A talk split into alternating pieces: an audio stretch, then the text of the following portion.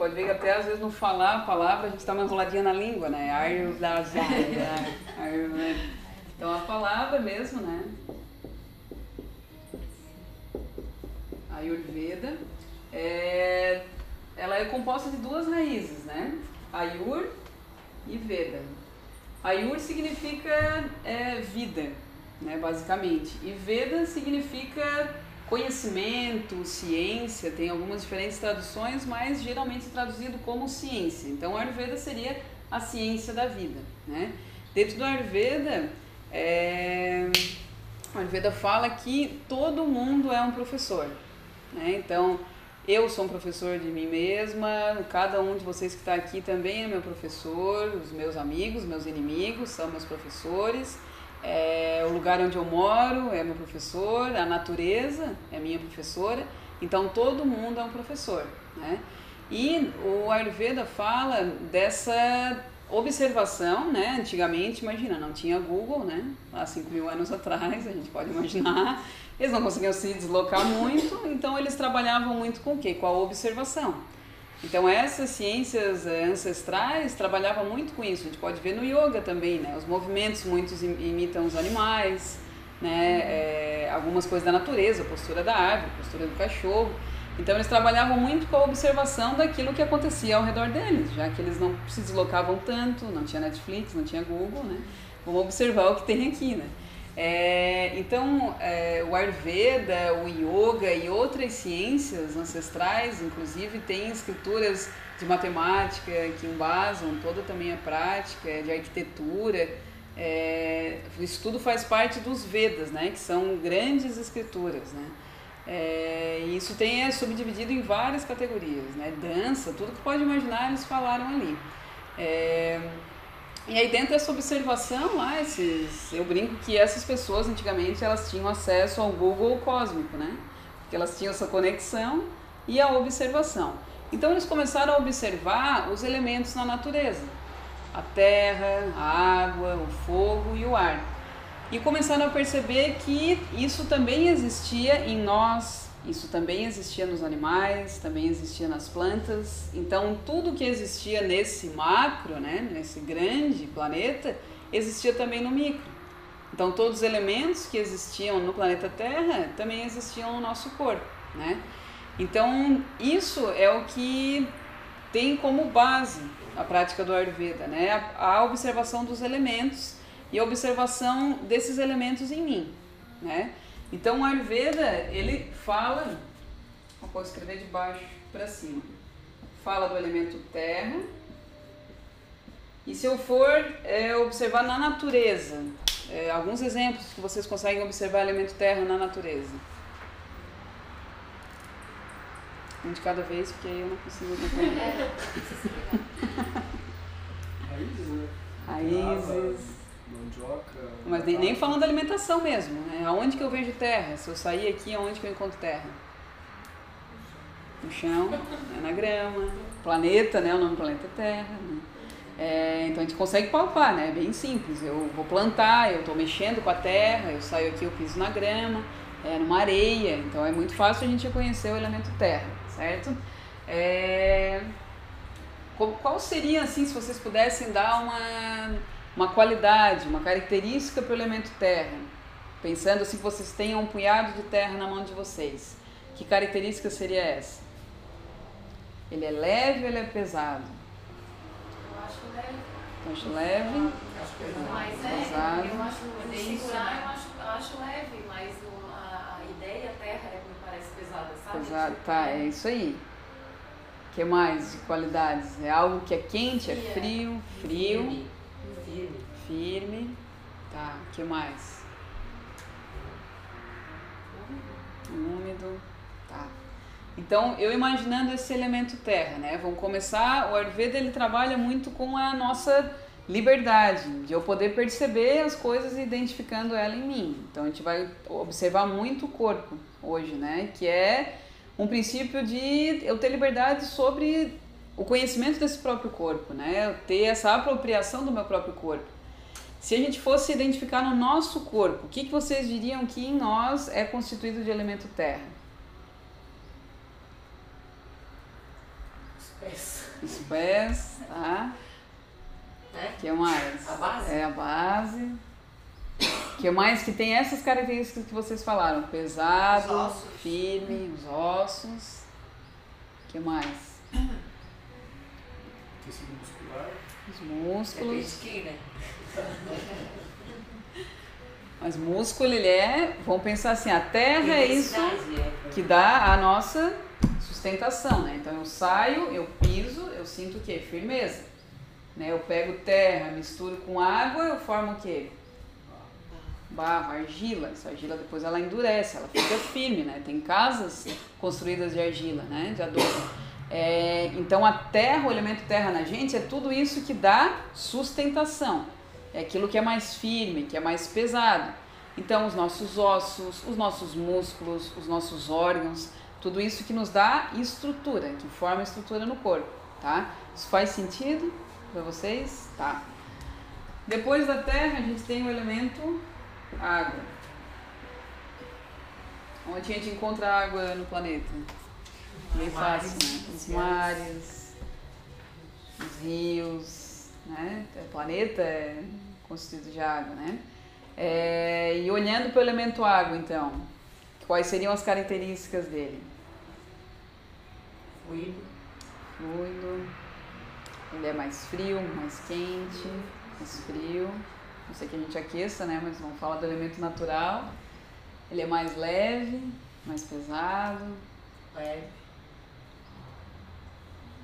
Tá? Mais leve que a terra. mais leve que a Terra, né? Mas ele ainda tem uma densidade, né? É, e na gente, o que, que a gente pode identificar como elemento água no nosso corpo? Sangue, Água. água, que é a maior parte que constitui a gente, né? Nosso suor, lágrima, é, a nossa linfa, a nossa urina. Então, todos os líquidos do corpo constituem elemento água na gente, tá? É, o sangue, eu falei? Sim, tá. Vamos lá, elemento fogo. Se eu olhar para a natureza, da onde que eu encontro elemento fogo em abundância? Sol. Onde mais? Pego ali. Uma fogueira, né? Quando a gente faz uma fogueira, antigamente era com os pauzinhos ali, também fazer o atrito que gerava fogo, né? O atrito da terra que gerava fogo. É, quais seriam essas características do fogo, se a gente pudesse trazer? Ele é quente, né? Bem diferente da terra. Ele é mais leve, mais pesado, mais leve. O fogo, É, eu não sinto conforto no fogo. Mas não falando de conforto. É, mas daí eu não sinto leveza. Tá. Mas própria. Mas daí é uma, é uma percepção tua, né? Ele é mais úmido, mais seco. Seco. Seco, né? Ele seca, né? Ele queima, né? É, e na gente, aonde que a gente encontra o elemento fogo no nosso corpo? Temperatura. Temperatura corporal. O que mais? Quando a gente está, às vezes, muita, muita fome, o que, que a gente diz? Nossa, estou sentindo uma, uma queimação no estômago, né? Então, a gente tem o nosso fogo digestivo, né? O nosso estômago funciona como se fosse uma pequena, pequena, às vezes grande, né? Às vezes gigante, panelinha ali, que a gente faz o quê? A gente coloca um alimento, pelo fogo digestivo, faz o quê? A nossa digestão, né? Se esse fogo ele tá baixinho, imagina a gente pegar uma panela, colocar um monte de legume e ligar bem baixinho. Tá acabando o gás, assim. Vai levar o quê? Mais tempo para cozinhar aquele alimento. Se tá um fogo ali, um fogão a lenha, quando a gente faz os encontros aqui, a Eliana sente aquele fogão a lenha, tá aquele fogo forte, isso faz com que o cozimento seja mais rápido, né?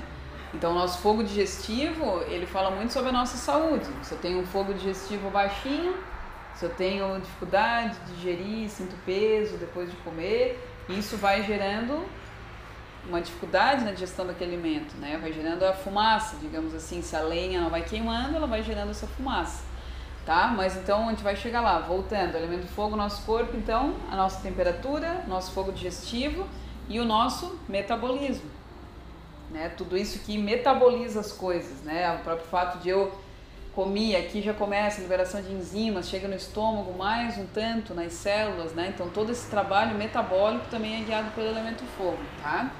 É, elemento ar. Isso é fácil, né? Na natureza, ele está aqui, a gente não consegue ver, é, mas a gente consegue sentir, né? E quais são as características? Se a gente pudesse dar algumas qualidades para o elemento ar, quais seriam? Beleza. leve, fresco. O que mais? Ele é seco, é úmido, depende. Tá. O que mais? Se pudesse perceber na gente o elemento ar, como é que a gente percebe a principal coisa? Respiração. Respiração. né? Então a gente sente o nosso corpo elemento ar através da nossa respiração, tá? Então esses são os quatro elementos mais conhecidos, né? O, tinha um desenho, como é que era o nome? Terra, fogo, Capitão Planeta. Capitão Planeta. No Ayurveda tem um quinto elemento, que é o elemento éter. Tá? Esse já não é, acho que não tinha no desenho, não é tão conhecido, né? É, o elemento éter. Para alguém é claro o que, que é o elemento éter? Como que eu identifico ele, tanto no meio externo quanto interno? Não, não faz a menor ideia. Alguém dá uma sugestão, uma pista? Já falasse uma vez desse nome. O elemento éter ele é o mais sutil, né? Então gente- vocês podem ver que a gente veio do denso para o sutil, né? Da terra, água, fogo, ar e éter. Éter é o espaço. Tudo aquilo que existe de é, espaço, vamos pegar assim uma, uma molécula de, de oxigênio, se for reduzindo, reduzindo, reduzindo, entre lá as moléculas, não vai existir ar entre as moléculas, existe um espaço entre os meus eh, ossos. Não posso dizer que existe ar entre os meus ossos. Existe um espaço entre as minhas células. Tem ar entre as células. Existe um espaço ali. Então todo esse espaço é chamado de éter. Vamos supor fêmur, patela, Sim. né? Entre eles existe o quê? Um espaço, né? Não posso dizer não tem ar aqui no meu Sim, joelho. não. Então o éter é isso, é esse espaço, ele é o mais sutil, que a gente não consegue ver, não consegue tocar, é, torna às vezes mais difícil a compreensão. Sim. né? A terra é muito mais fácil, a gente já sabe, já sente, né? E o éter é essa coisa mais sutil, que aí entra também no campo dos pensamentos, né? Eu pensei uma coisa aconteceu, a própria sinapse, né? Ela acontece através do éter, né? Desse espaço que existe entre as células. Pela visão do Ayurveda existem esses cinco elementos, tá? Então a gente observa eles tanto no meio externo quanto no interno, no meu corpo, tá? O que daí, grandes coisas que tem esses elementos, o que que isso importa pra gente, né? A visão do Ayurveda fala que no momento da nossa concepção, no momento da fecundação mesmo, é, em que o nosso pai, a nossa mãe, por mais que a gente, ah, meus pais já não estão mais aqui, ou eu não conheci meus pais, é, eu não gosto dos meus pais, todo mundo aqui teve um pai e uma mãe, e a gente nasceu através do encontro deles, né? Ninguém nasceu, ninguém deu em árvore aqui, a gente não brotou da grama, assim, né? Repolho. É, não veio no repolho, né? Então houve um momento né, dessa fecundação. No momento que acontece a fecundação, existem até alguns estudos que dizem que aí naquele momento se forma uma luz, né? Tem uma leve fagulha de luz ali. É, pela visão do Ayurveda, naquele momento da fecundação, se formou ali uma forma única que sou eu. Então essa forma ela não tem mais ninguém aqui igual, ela não vai se repetir mais, por mais que ah, eu tenho um irmão gêmeo. Vocês podem ver que vão ser diferentes. agora O cara tem uma pinta aqui que o outro não tem. Personalidade é diferente, são seres diferentes. Por mais que a forma aparente ser igual, são seres completamente diferentes. Então, no momento da concepção, da fecundação, foi formada essa que eu chamo sempre de uma mistura de bolo ali. Né? O, lá o universo, Deus, dependendo da crença de cada um, olhou lá, não, a Thaís aqui eu acho que eu vou colocar um pouquinho mais de terra, um pouquinho menos de ar, vou botar um pouco mais de água para dar liga. Né? Então ali formou aquela forma única que é a Thaís, né? que é completamente diferente da Camila, completamente diferente da Karina, cada um tem o seu, tá? Então, é, dependendo de quanto eu tenho de cada elemento, da mistura que foi feita no momento da minha concepção, vai determinar o meu biotipo. Tá? E como que é chamado o biotipo dentro do Ayurveda? Alguém lembra? Pergunta de um milhão. Epa. A minha constituição, meu biotipo, meu tipo de corpo, é, meu tipo de rosto, meu tipo de cabelo, a cor dos meus olhos, dos meus dentes, é, as, as minhas características, a minha personalidade, as minhas tendências positivas, as minhas tendências negativas, tudo isso é chamado dentro do Ayurveda de um nome só, que é dosha.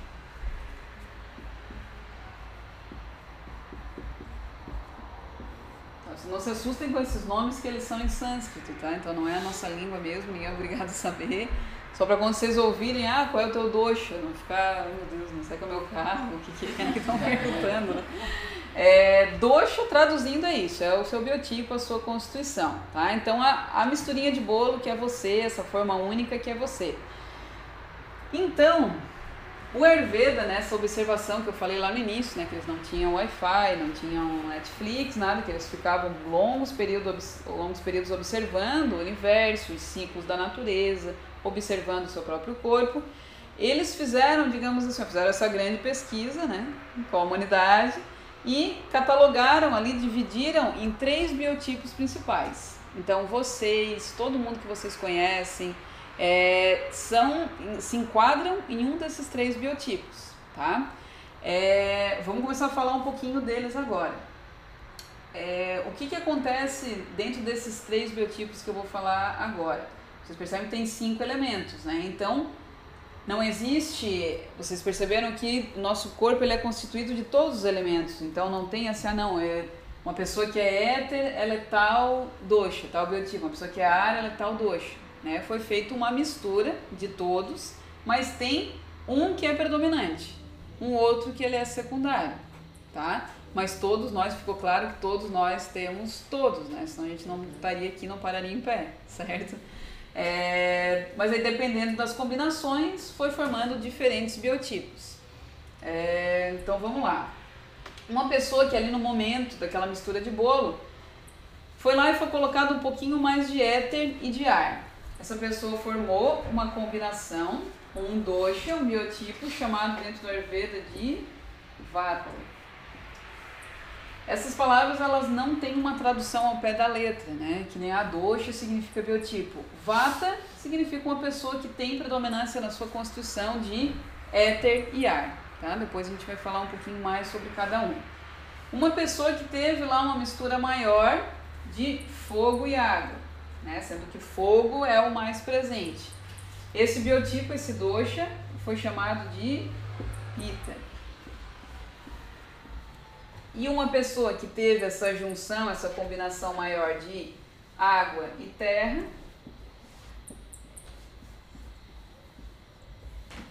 é chamado de kafa, tá? O pH faz, forma esse F, tá? Kafa.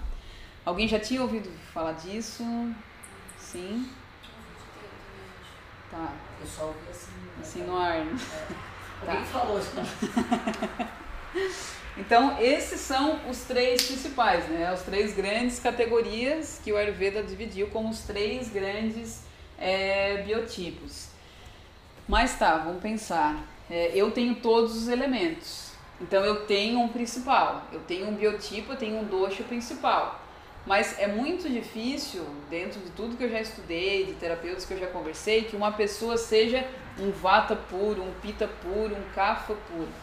Porque se a gente for fazer uma avaliação em cada um de vocês, uma avaliação ela leva lá duas horas, a gente vai lá no, na raiz da coisa, né? Desde a infância, como é que era, como é que eram os pais, pegando todas as características de vocês, é, tu vai perceber que essa pessoa ela tem, óbvio, todos os elementos, mas tem alguns principais. Então, é, vocês estão conseguindo? Tá tranquilo? Posso ir avançando um pouquinho? Tá. Então é muito difícil que eu seja, não, eu sou um vata puro, eu tenho mais predominância de éter e ar e os outros muita pouca quantidade. Geralmente a gente é o que o Ayurveda chama de bi dosha. Eu tenho dois principais e um outro que está um pouquinho, ele está ali, mas ele tem um pouco menos de quantidade, né? Então, como é que funciona isso na prática? Ah, qual é o teu dosha? Ah, eu sou um Vata Pitta.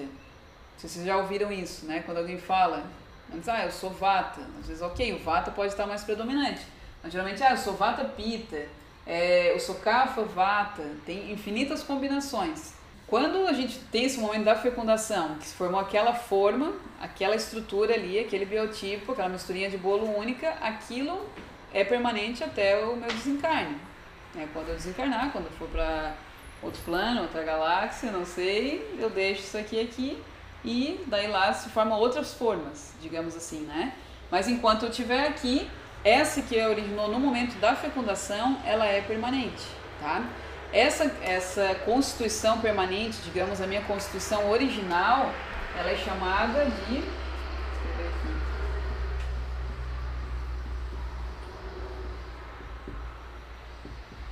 Prakriti. Ah, qual é o teu dosha Prakriti? A gente já começa a aprofundar, as caretas já começam, né? Ai, não tô entendendo nada. Tá? Mas então, dosha é o biotipo. Lívia, pega aqui o embalo. Vai ficar mais complicado. É, a Andrea perguntou se essa, esse nosso biotipo ele é permanente. Ele é meu a vida inteira. E aí eu estou explicando para eles que esse original, que foi ali no momento da fecundação, ele é permanente, né? Eu só deixo ele no momento do meu desencarne. É, então esse dosha original, o meu dosha raiz, vamos chamar assim para ficar mais fácil, tá? Vou botar aqui raiz. Essa Nutella. A Nutella. Meu dosha raiz é chamado Prakriti, tá? Tá, então a Thaís, vamos lá, Thaís no momento lá da fecundação, tal, formou aquela misturinha de bolo. A Thaís tem bastante fogo e água na constituição, ela tem dosha predominante pita. Mas ela também tem bastante terra na Constituição. Então a Thaís é uma pita cafo, original. Porém, a Thaís, vamos supor, está num momento da vida que ela encontra um trabalho que ela tem que viajar muito, pegar muitos voos, trabalhar bastante. Ela está num momento da vida de bastante movimento, de fazer muitas falas, muitas palestras.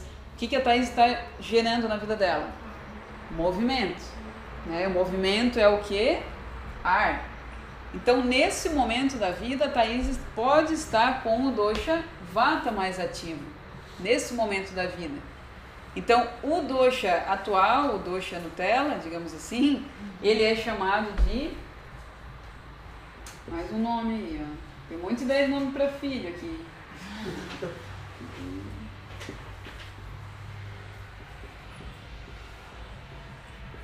Vikruti. Tá? É bem. Dá um casalzinho de gêmeos, né? Para Kriti e Vikruti. É, então, esse é o meu dosha do momento, o dosha da hora, tá? É o dosha Vikruti. Por que, que muitas pessoas dizem, ah, Thaís, eu sei meu dosha, eu fui lá na internet, procurei, botei no Google, teste de dosha, ayurvédico, vocês vão encontrar um monte, né? Aí vai lá, são várias perguntas, né? Como você considera a sua fome? Total pouco, médio, blá, blá. Aí tu vai preenchendo no final, te dá um somatório, ah, você é vata pita, tal. Só que o que, que acontece dentro desses testes? Qual desses dois doshas vocês acham que ele identifica? O atual? Porque o original, dosha raiz, eu preciso ir mais profundo. Eu preciso identificar, perguntar, fazer perguntas, é, olhar para a pessoa. Só de olhar, quando a pessoa chega para se consultar comigo, o jeito de caminhar dela, o jeito que ela se veste, o jeito que ela fala, o formato do rosto, do cabelo, aí tu toca no cabelo, tu vai percebendo, a pele, de tocar na pele da pessoa a gente já sabe. Não é algo formado por, pelo, pela influência comportamental que ela vive. É algo original. É, então, um teste de internet vai falar sobre o atual. Pode ser que eu esteja em equilíbrio com o meu atual e seja o mesmo do, do meu raiz? Pode ser né? Mas pode ser que não.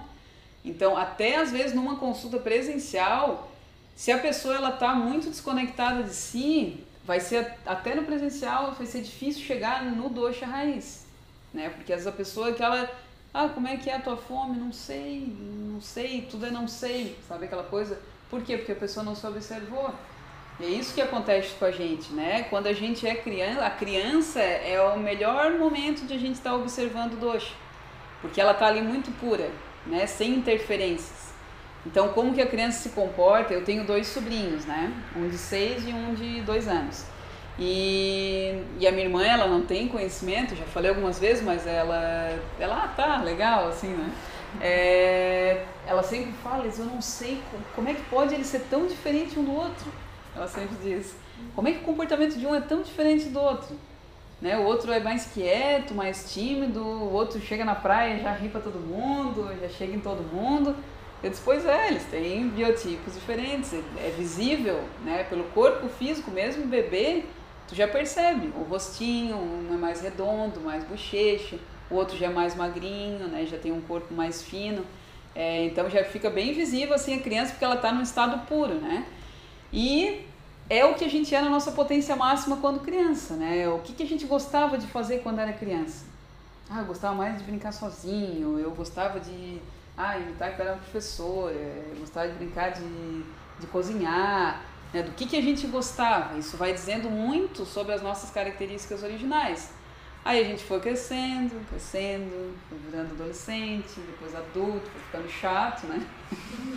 e foi ali, bah, eu tinha um, vamos supor, eu tenho, tinha um ímpeto quando criança, é, e aí começaram a me dizer que isso não era legal.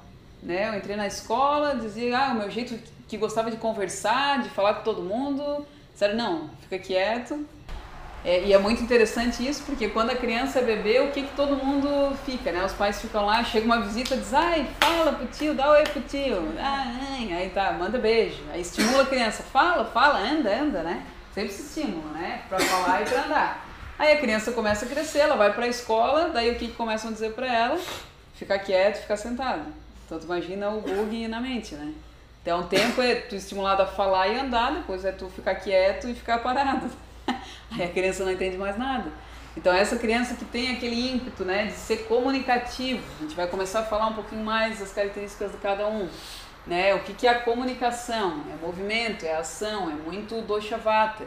É, essa criança que é comunicativa, ela chega na escola e diz, não, fica quieto, fica sentado, fica parado.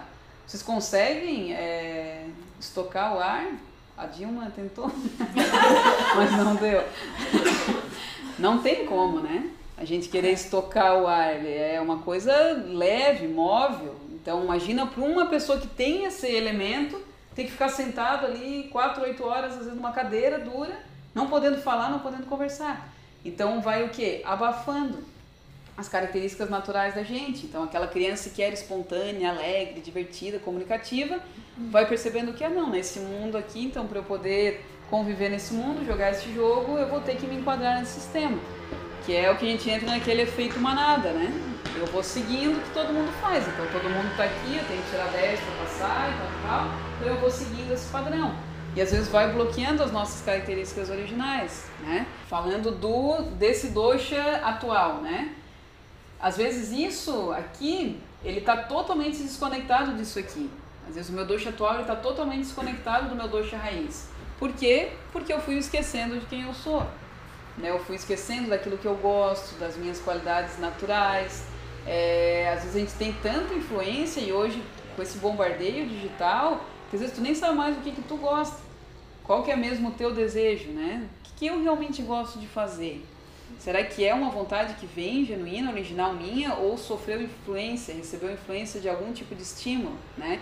Seja de um efeito manada, das pessoas que eu convivo, seja de uma influência externa. É, então a gente foi se distanciando daquele nosso eu original, daquele nosso eu que é perfeito em saúde. Quanto mais conectado com o nosso dosha prakriti, o nosso dosha raiz, mais saúde o nosso corpo tem. Então, de que forma a gente vê isso? Eu vejo isso muito assim conversando com as pessoas. Ah, eu vivo uma luta contra a balança desde que eu era pequena. Né? Eu, a minha vida é fazendo dieta. Eu fiz dieta do arco-íris, dieta do, da lua, do sol de tudo que é tipo e eu não consigo perder peso e eu nem como muito. Eu já ouvi isso muitas vezes. Eu não como muito e eu não consigo perder peso. A minha vida inteira foi um efeito sanfona, foi uma dieta, né? E o contrário também. Pessoas que, nossa, eu como, como não, não consigo ganhar peso, aquele magro de ruim, né? Que a gente fala, o cara come, come e não engorda. O que acontece é essa pessoa, vou pegar esse exemplo da pessoa que viveu uma vida numa luta contra o peso o biotipo dela, as características do corpo dela são essas. Ela tem mais o que? Se a gente pudesse uma pessoa que ela tem uma estrutura maior, ela seria qual, vocês acham, desses três? Cafa. Por quê? Porque ela tem mais terra, né? É, então, o melhor exemplo de cafa do mundo que eu sempre dou é o Faustão, né? Porque o Faustão é aquela estrutura, né? Sorvete, sim. E ele fez cirurgia bariátrica, gente. E ele não tá magro, ele não vai ser magro, entendeu? Ele jamais vai ser uma pessoa com uma estrutura fina, porque a estrutura dele é assim. O que, que é o elemento terra em nós? É a nossa estrutura. Então, uma pessoa que tem um biotipo CAFA, ela já tem essa estrutura mais pesada, os ossos dela são mais pesados, principalmente a região do tronco. Né? O tronco dela é mais pesado. É... O que mais aqui que a gente pode pegar de um exemplo de uma pessoa que ela se esquece da sua origem, né? desse eu essencial? Vamos supor, é o Faustão querer viver a vida inteira de dieta né? Eu não ancorar, não reconhecer, não honrar o corpo que eu tenho, o corpo que eu vim.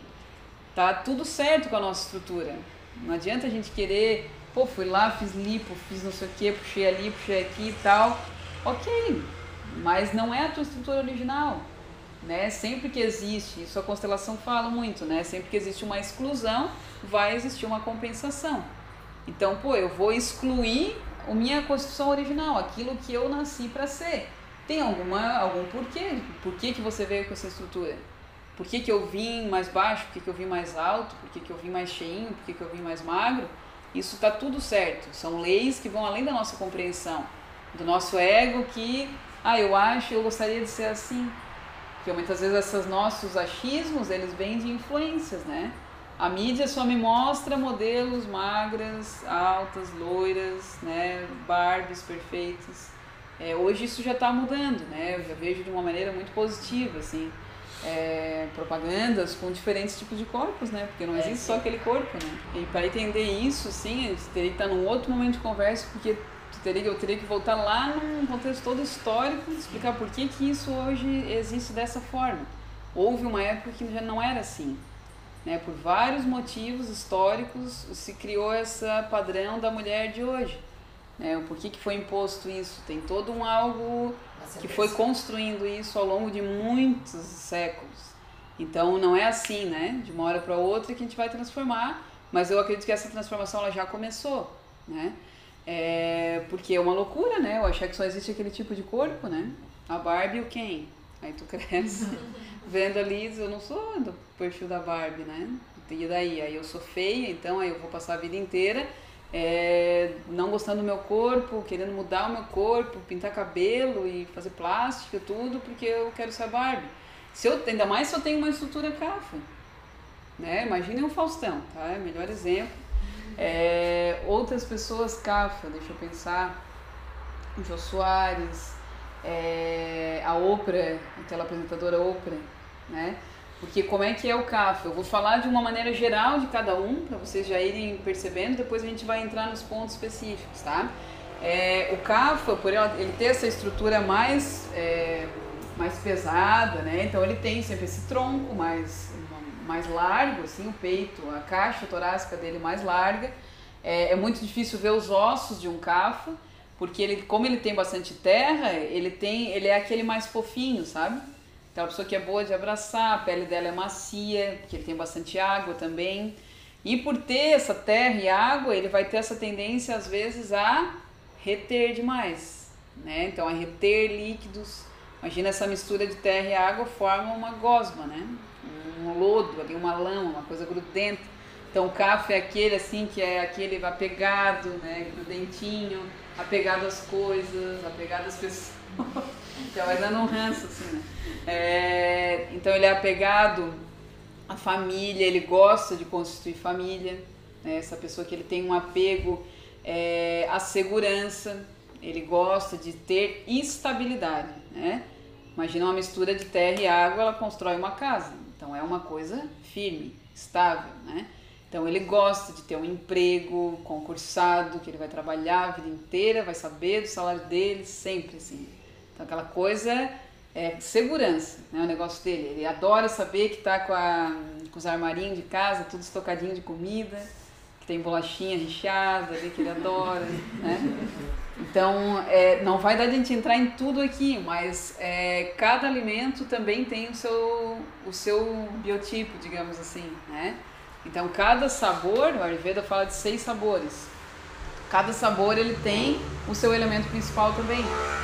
Então, todo esse do semelhante atrai semelhante, né? Uma pessoa que ela tá é um cafa e às vezes está em desequilíbrio de cafa, ele vai querer justamente buscar isso, né?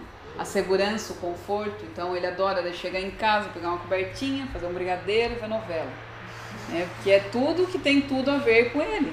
É estabilidade, é ficar parado, a lei do menor esforço, é comer doce, que o doce é totalmente um sabor. Já estão se identificando. É, o doce é totalmente um sabor terra, né? É, eu não estou falando só do doce açúcar, né? O arroz é um sabor doce, o macarrão, as batatas também. Porém, o Ayurveda trabalha com o quê? Com o equilíbrio dos opostos. Então, uma pessoa que ela tem esse biotipo e ele está em desequilíbrio, ela vai se equilibrar no oposto. Porque o semelhante vai querer, ela vai querer aquilo cada vez mais. Porém, aquilo só vai aumentar os elementos na estrutura dela, entendeu? Então, um cafo, vamos pegar aqui essa pessoa mais parada, estrutura mais pesada, vamos supor que ele está num desequilíbrio. O que, que seria um desequilíbrio máximo de cafa? Sobrepeso, obesidade já no nível extremo, retenção de líquido, super apegado às coisas, é, como a terra e água né, vai gerando esse acúmulo, ele tem muito muco, então ele acumula muco, ele, os principais problemas dele são respiratórios. Então a pessoa, pô, desde criança tem sinusite, vive encatarrado. Tem aquelas pessoas que vivem encatarrado, toda a vida tem assim aquela coisa, né, agoniada e bronquite, muito ligado ao sistema respiratório, né? É, a gente começa a adquirir essa liberdade através do Ayurveda, trazendo essa percepção. Pô, eu tô, vamos por lá, sobrepeso, encatarrado, tô todo cheio de retenção de líquido. O que, que poderia me equilibrar? Vamos pensar. Começar a pensar nesse oposto, né? No equilíbrio através dos opostos. Água. Movimento. Água? Por quê? Ele já está cheio de água, ele já está cheio de muco cheio de retenção de líquido. Mas não acha que a água funciona como um diurético aí? Nesse caso ali não, porque ele já tem muita água na estrutura dele. Né? Eu boto mais água numa mistura de terra e água, vai aumentar o lodo, aumenta o barro, entendeu? É, então ele precisa do quê? De movimento. Ele precisa de algo que tire ele desse padrão. Então vai ser bom para, nesse caso que eu falei, uma pessoa obesa, cheia de, de líquido, cheia de catarro, ela comer, vamos supor, um pratão de macarrão com molho branco, queijo, bacon. Por quê? Porque aquilo ali tem as mesmas qualidades, os mesmos atributos do biotipo dele. Fica claro isso? O macarrão com molho branco com queijo é o que? Uma coisa pesada, ele é úmido, ele é gorduroso, então é tudo que já tem excesso nele. Ele precisa de um equilíbrio o quê? No oposto. Vamos escrever as características principais que hoje vai ficar mais claro. Vamos lá. Um café, essa mistura de terra e água, as características principais vão ser pesado, frio e úmido, tá? Faz sentido para vocês? Sim? Tá. Vamos pensar aqui em fogo e água. O fogo ele é algo mais leve, ele é quente. E ele é seco, tá? O ariete também é algo leve, ele é frio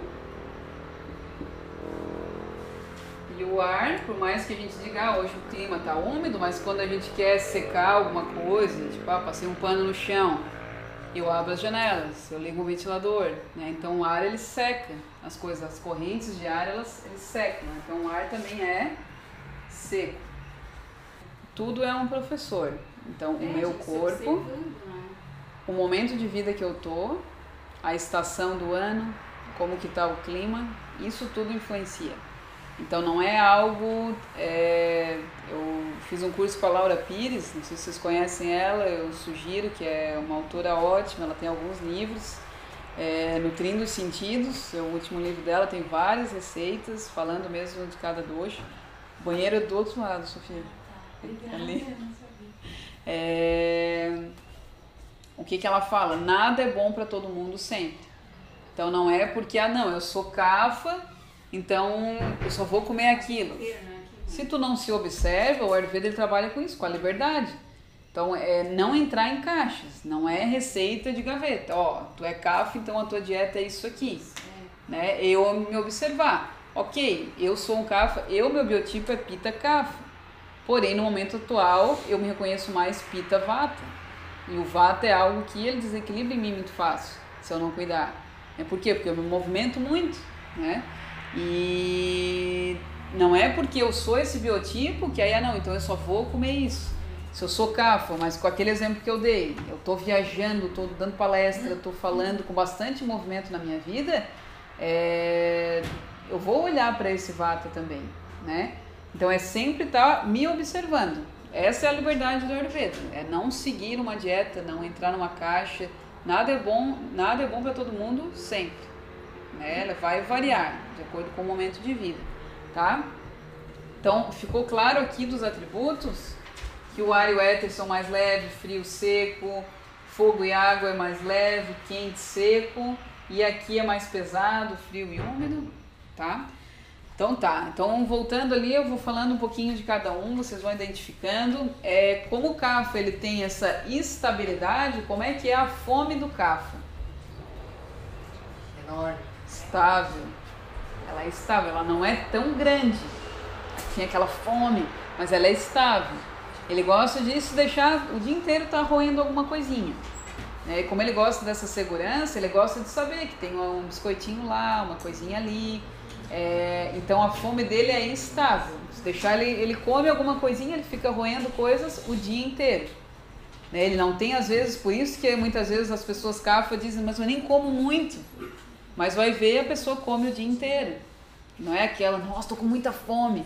Às vezes eles não têm esses picos de apetite, mas ele tem uma fome estável e constante, tá? Então, cafa é essa estabilidade, a fome estável e constante. Pita, elemento fogo. Né? Qual é a sede de Pita? Eu falei que a sede de Kapha principalmente é sistema respiratório, né? Sede de Pita é sistema digestivo. Lembram que eu falei do nosso fogo digestivo, da panelinha aqui que vai digerindo? Então, como é que vocês imaginam que é a fome de um Pita? Desesperadora. Desesperadora. De aquele que tu, tu come o braço de um assim se não tiver comida, né? Principalmente o que? Na hora do meio-dia. Então observe como é que é a fome de vocês ao meio-dia. É aquela fome assim que, meu Deus do céu, deu meio dia, uma hora, se eu não comer, eu vou matar um.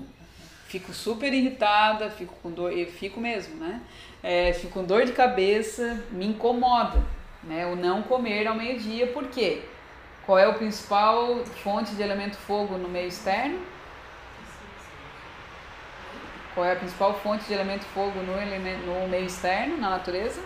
Sol? Sol. Qual é o momento mais alto do sol durante o dia? Meio-dia. Meio-dia. Então ali é onde a fome do pita tá bombando, assim, precisa comer. É... Como é que é a fome do vata? Vata é o que? Leveza. Né? Então o vata é tudo aquilo que tem movimento no corpo. Né? A sede de vata são os nossos intestinos, por causa do nosso peristaltismo e tudo mais. Um vata é aquele que ele, ele vive, como ele tem bastante éter e ar, ele tem pouca terra, ele vive bastante no mundo mental. Então o Vata está trabalhando às 5 da tarde, nem sei, nem lembrei de comer. O Vata esquece de comer. Para um Pita isso é. A gente não consegue entender como isso é possível, né? Mas um Vata esquece, ainda mais se ele está trabalhando, se ele está com mil atividades. Né? Então observe como é que é para vocês. Vocês têm, principalmente na hora do almoço, tá? Porque ao longo do dia ela pode variar de acordo com alguns fatores. Se meu organismo está muito intoxicado, às vezes eu vou sentir menos fome, porque fome é um sinal de saúde. Se eu tenho uma fome é, o que, que o Ayurveda diz como um organismo saudável. Eu acordo com uma fome pequena, média, né? ao meio-dia eu tenho uma fome mais forte, aí seria a minha principal refeição. À noite eu tenho uma fome ali mediana. Né? Isso seria um organismo saudável. Então, esses dias eu atendi uma menina que ela chegou na consulta assim, super orgulhosa, dizendo: Ah, porque eu fico sem comer tranquilo, eu não tenho fome. Eu digo, então, tu está totalmente intoxicada? Né? Aí fizemos a avaliação, olhei a língua dela, o organismo totalmente intoxicado. Porque é um organismo saudável, a gente sente fome. Né? Isso é a fonte de vida. É, então, não ter fome é um sinal de desintoxicação ou desequilíbrio, tá? Então, vão observando, né? Se é uma fome estável, não, eu tenho fome o dia inteiro, ao meio-dia eu tenho muita fome, principalmente isso, né? O pita, ele não aceita pular o almoço. Ah, vão comer um lanche? Não, eu quero almoço, entendeu? Até come um dia ou outro, né? Mas não assim com constância, né? Fica irritadíssimo. E o vata, para ele é tranquilo pular, né? Ah, vamos tocar trabalhando? Vamos, como qualquer coisa aqui, tá tudo bem, tá? Depois da fome a gente tem o peso, tá? Cafo, então, Faustão, né? Já deve entender. É aquele que tem a estrutura maior, mais pesada. Não é que essa pessoa ela vai ser necessariamente sobrepeso ou obesa, tá? Não é isso. É que ela tem uma estrutura mais pesada, naturalmente. Mais larga, tipo, quadril, tem quadril... Não, o tronco. Pensa no Faustão, sorvete, assim, sabe? Mais o tronco, né? O cafo ele tem o tronco mais largo que o quadril. O quadril dele é mais estreito do que o tronco. Então é aquela pessoa que tem a caixa torácica mais larga. A Oprah, o Jô Soares, o Faustão, todos têm essa estrutura maior. E ele vai ter essa facilidade a ganhar peso, mais dificuldade de perder peso. Então não é uma pessoa assim que é super simples ela perder peso. Né? Às vezes precisa de um maior esforço dela. Tá? Então o peso do CAFA ele sempre vai ser é, essa estrutura física mais pesada e vai ter essa tendência às vezes a ganhar peso. Tá? O Pita. O Kapha e o Vata, eles são às vezes, no geral, assim, mais os extremos, tá? O Pita é mais o, o cara mediano. Então, o Pita, ele é um peso médio, né? Aquela pessoa que não é o meu corpo. Eu não sou magra, magrela, mas eu também não sou sobrepeso. Depende, né? Do, do, Assim, né? do brechó disse, disse que não. Eu falei pra Camila, só pra contextualizar vocês, esses dias eu fui num brechó porque eu tô a fim de praticar o minimalismo com as minhas roupas, né? Eu quero vender, dar tudo que eu tenho, comprar poucas roupas e boas. E aí eu entrei num brechó perguntando, digo, ah, vocês compram roupas? Ela disse que roupa tua, assim, magrela? Não compro, não. Só quero roupa de homem e de gorda. Ela falou exatamente assim, com essas palavras. Eu digo, ah, então tá. Desculpa. Assim. Mas o pita, ele é o quê? Mediano. Né? Ele não é nem muito alto, nem muito baixo.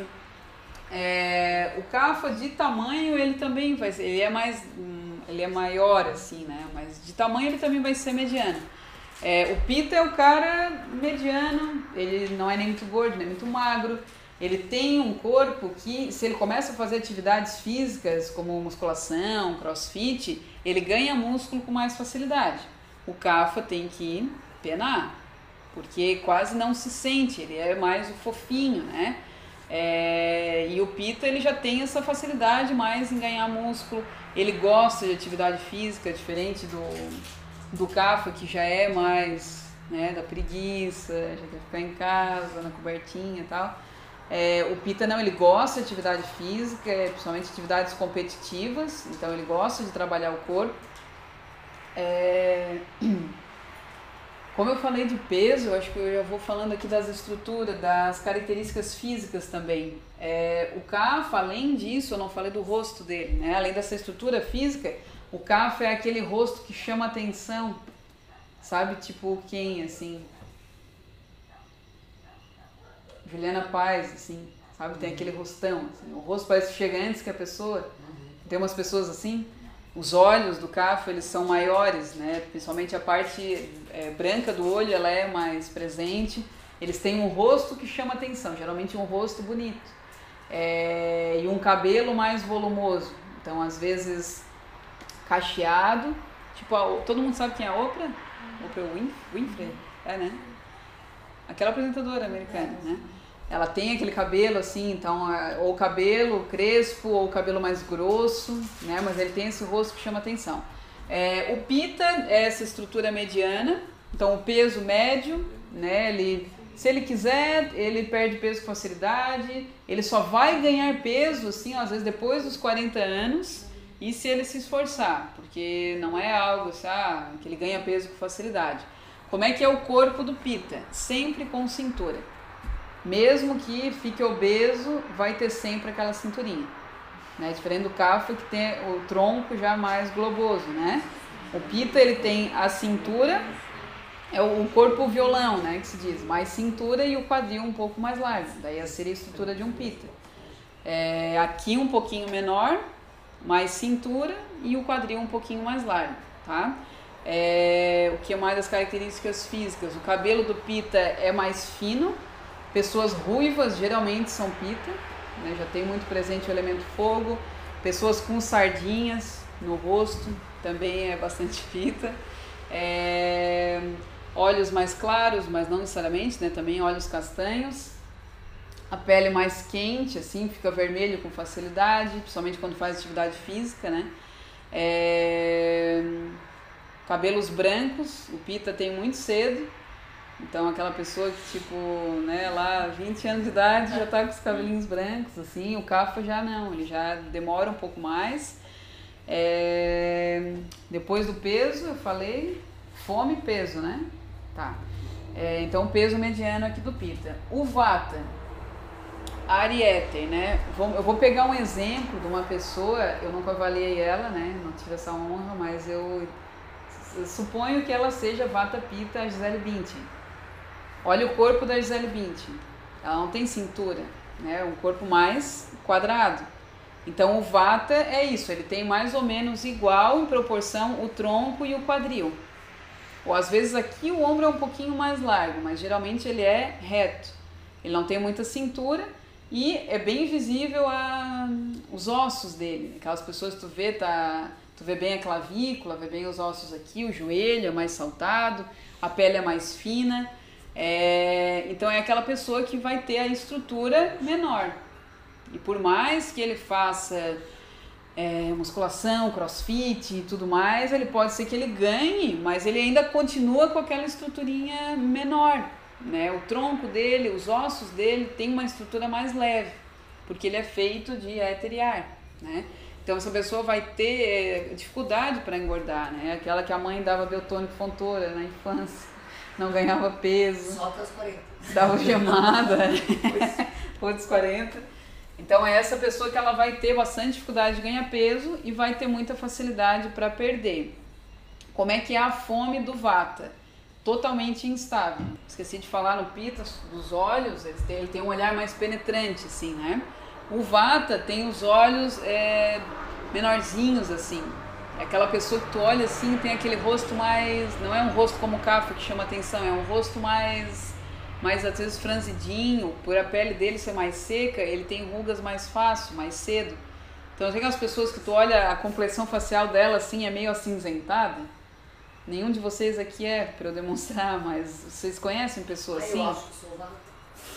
Mas o teu rosto não, o teu rosto é mais pita, né? Me identifico bastante, assim.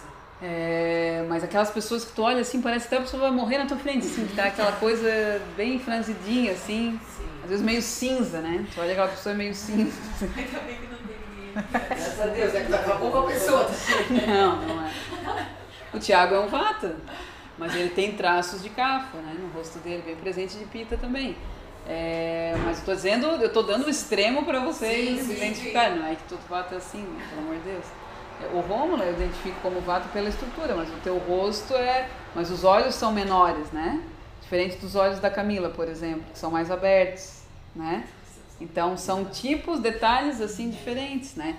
É, o cabelo do Vata, às vezes vai ser um cabelo bem fininho, aquele cabelo bem ralo, ou um cabelo crespo.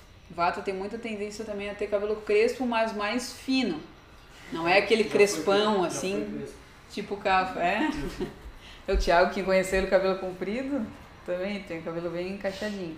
É, tá, então a gente falou da fome, que é o principal é, identificador. Quem que perguntou antes como é que a gente. Foi tu, né? Perguntou como que a gente ia identificando qual que a gente era, né? Então o principal é a fome.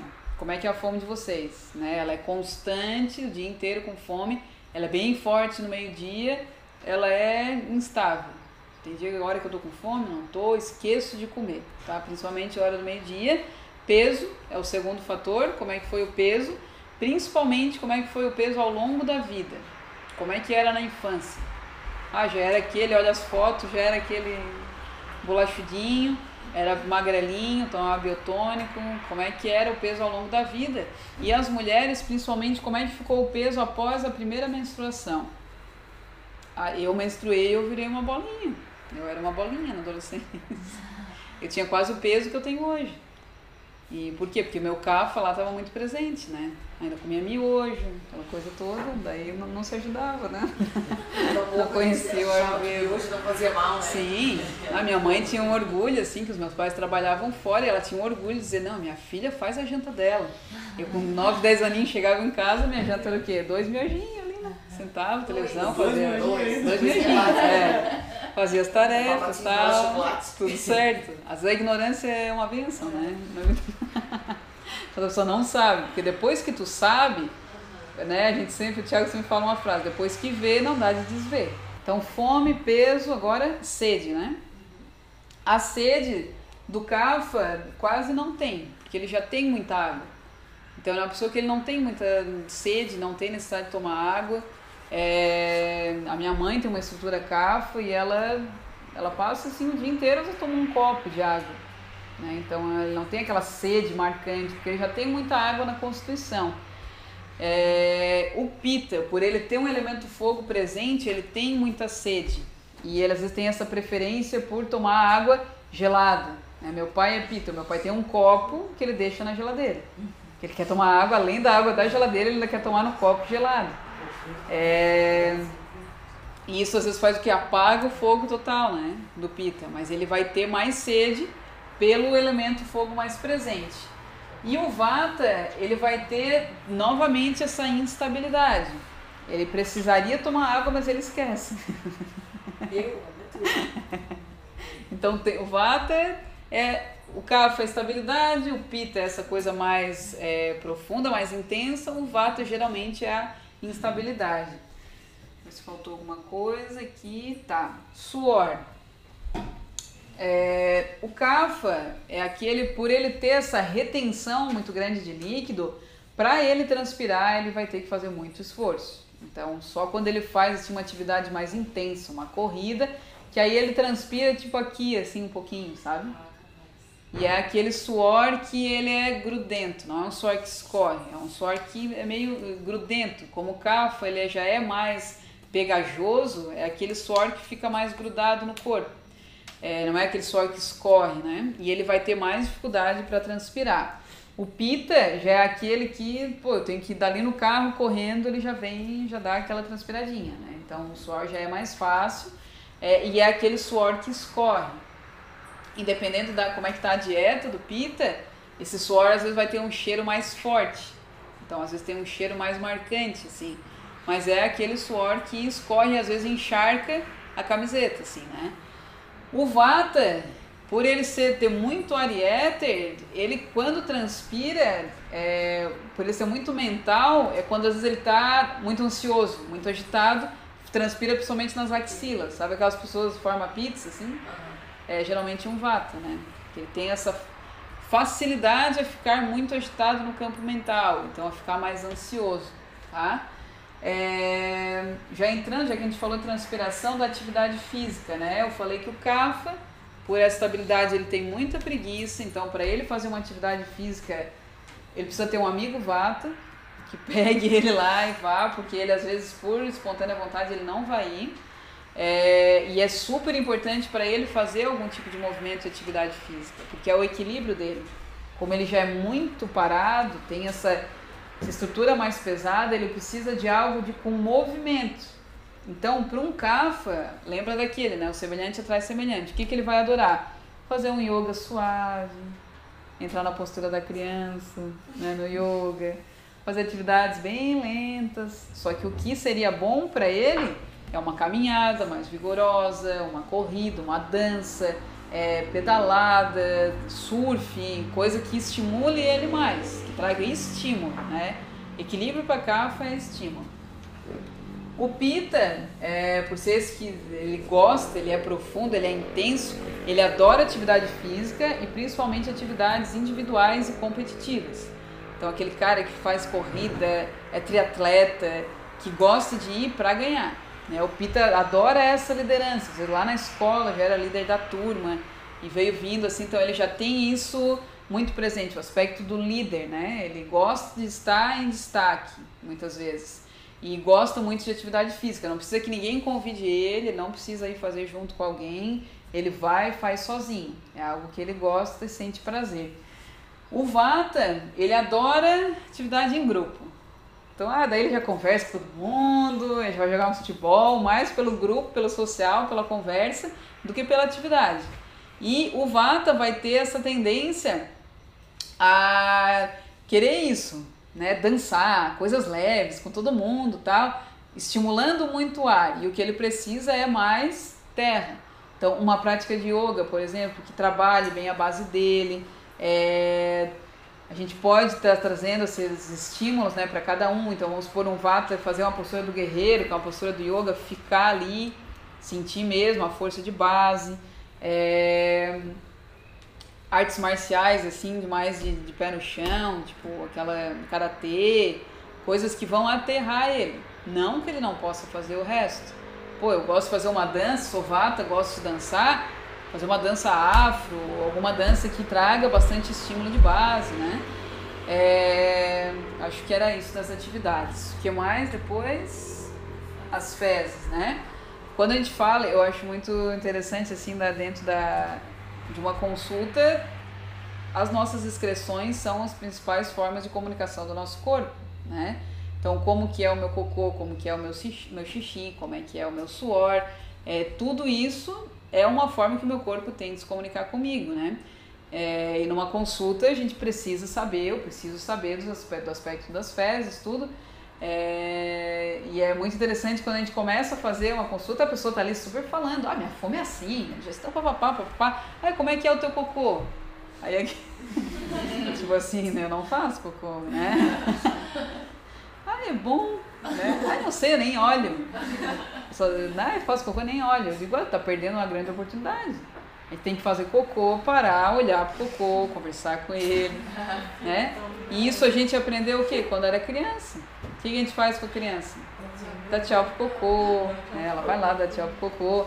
E aí é muito interessante que uma mãe que tem um filho, é, nossa, o bebê não faz cocô um dia, é o que? É um desespero, né? Já liga pra pediatra, meu Deus, meu filho não fez cocô um dia, pelo amor de Deus. A criança faz cocô, os pais olham, aí ele tá com diarreia, o cocô tá seco e tal. Aí esse adulto vai crescendo e ele vai esquecendo disso. Mas a mãe daquela criança está ali sem fazer cocô há três, quatro dias e daí acha que está tudo bem. E daí o bebê, né? O bebê não, o bebê tem que fazer diário. Então se a gente come todo dia, a gente faz cocô todo dia. Não ser que você esteja em jejum, você não vai evacuar. Mas se eu como todo dia, eu evacuo todo dia, tá? Então como que é o cocô de cada um, tá? Então se vocês não têm essa, essa prática, comecem a olhar o cocô de vocês, que é uma maneira de, de perceber como é que está a saúde do corpo, tá? O cafa, por ele ter essa, essa consistência mais pesada, as fezes dele vão ser mais pesadas, geralmente mais volumosas. O cafa ele pode evacuar todo dia ou não. Pode ser que às vezes ele fique um dia sem evacuar, mas quando ele evacua, ele evacua de uma forma mais volumosa, em maior quantidade. Às vezes tem a tendência de ter as fezes mais gordurosas. Né? Ah, como é que eu sei que as minhas fezes estão gordurosas? Ou a gente olha e percebe pelo aspecto, é aquela são fezes sem forma, é uma, um bolo fecal assim mais pesado, mais denso, mais gorduroso. Eu dou descarga e aquilo fica grudado no vaso. Isso são fezes com muita gordura na alimentação, tá? É, o cafo seria mais ou menos isso, geralmente mais volumoso, às vezes fica um dia sem evacuar, faz com é, as fezes mais pesadas. O pita é aquele reloginho, né? Ele evacua todo dia, é, não tem problema, geralmente tem um horário, se não tem, geralmente a evacuação é diária, né? Ele não tem muita crise, é, não tem muito drama intestinal, não tem muita dificuldade para evacuar. É, são fezes bem formadas, mais macias, já tem uma forma, né? É, então é mais tranquilo, a não ser que ele entre num desequilíbrio, vamos supor, de muita atividade, muita cobrança, muita pressão, ele se desequilibra no seu doce, em pita, ele vai ter tendência a diarreia. Então já é algo que o pita, se ele dá uma desequilibradinha ali, ele já tem essa tendência, né? Diferente do vata, que a tendência do vata em desequilíbrio é o quê? Constipação. Né? Lembra onde que eu falei que era sede de vata no corpo? Vai ter prova no final? Né? Intestino, tá? Então, kapha é sistema respiratório, pita, sistema digestivo, é, vata, é, intestino. Então, aonde que pega mais? No intestino. Então, é aquela pessoa que às vezes, ah, desde a criança, de criança tem constipação, faz cocô cabritinho, sabe? As bolinhas secas. É, é normal ouvir de um vata. Eu já atendi pessoas que, ah, eu evacuo a cada cinco dias, uma vez na semana. Né? Eu já tive uma, uma cliente que ela evacuava uma média de uma vez ao mês. Como é que fica uma pessoa que não evacua? Enfesada. Cheia de fezes, né? É, a gente já sabe hoje que o intestino tem tudo a ver com produção de neurotransmissor, então o teu bem-estar, já tem infinitos estudos aí falando de microbiota e tal, é, do uso de probióticos que aumentou muito, né? Kombucha, kefir e tudo mais. amo kombucha que explode, né? É, né, cara? É, isso tudo que é para cuidar disso tem tudo a ver com o nosso bem-estar. Então, o Vata, ele vai ter essa tendência, tá? Não que a pessoa vai viver assim a vida inteira, isso é possível de se equilibrar, mas a tendência dele vai ser ele ter mais constipação, né? As fezes mais secas, tem mais dificuldade na evacuação, às vezes vai formar muitos gases. A gente sente isso às vezes quando vai viajar, né? Tipo, ah, não consigo fazer cocô fora de casa né? Eu vou viajar, fica o intestino, dá uma desregulada. Porque a sede de vata, viagem é o que? Movimento. Vou viajar de avião, estou lá no ar. Então é bastante estímulo de ar no corpo. Então, geralmente, onde desequilibra mais é no, na região do intestino, tá? Então, anotaram aí? Cocô de vocês, como é que é, tá? É, urina, né? Deixa eu ver se eu esqueci de algum. É isso. Urina. O vata, como ele esquece de tomar água, ele vai fazer pouco xixi. Às vezes assim, ah, dá aquela vontade de fazer xixi, ele vai e faz um pouquinho. Mas ele vai várias vezes no banheiro, mas faz pouca quantidade.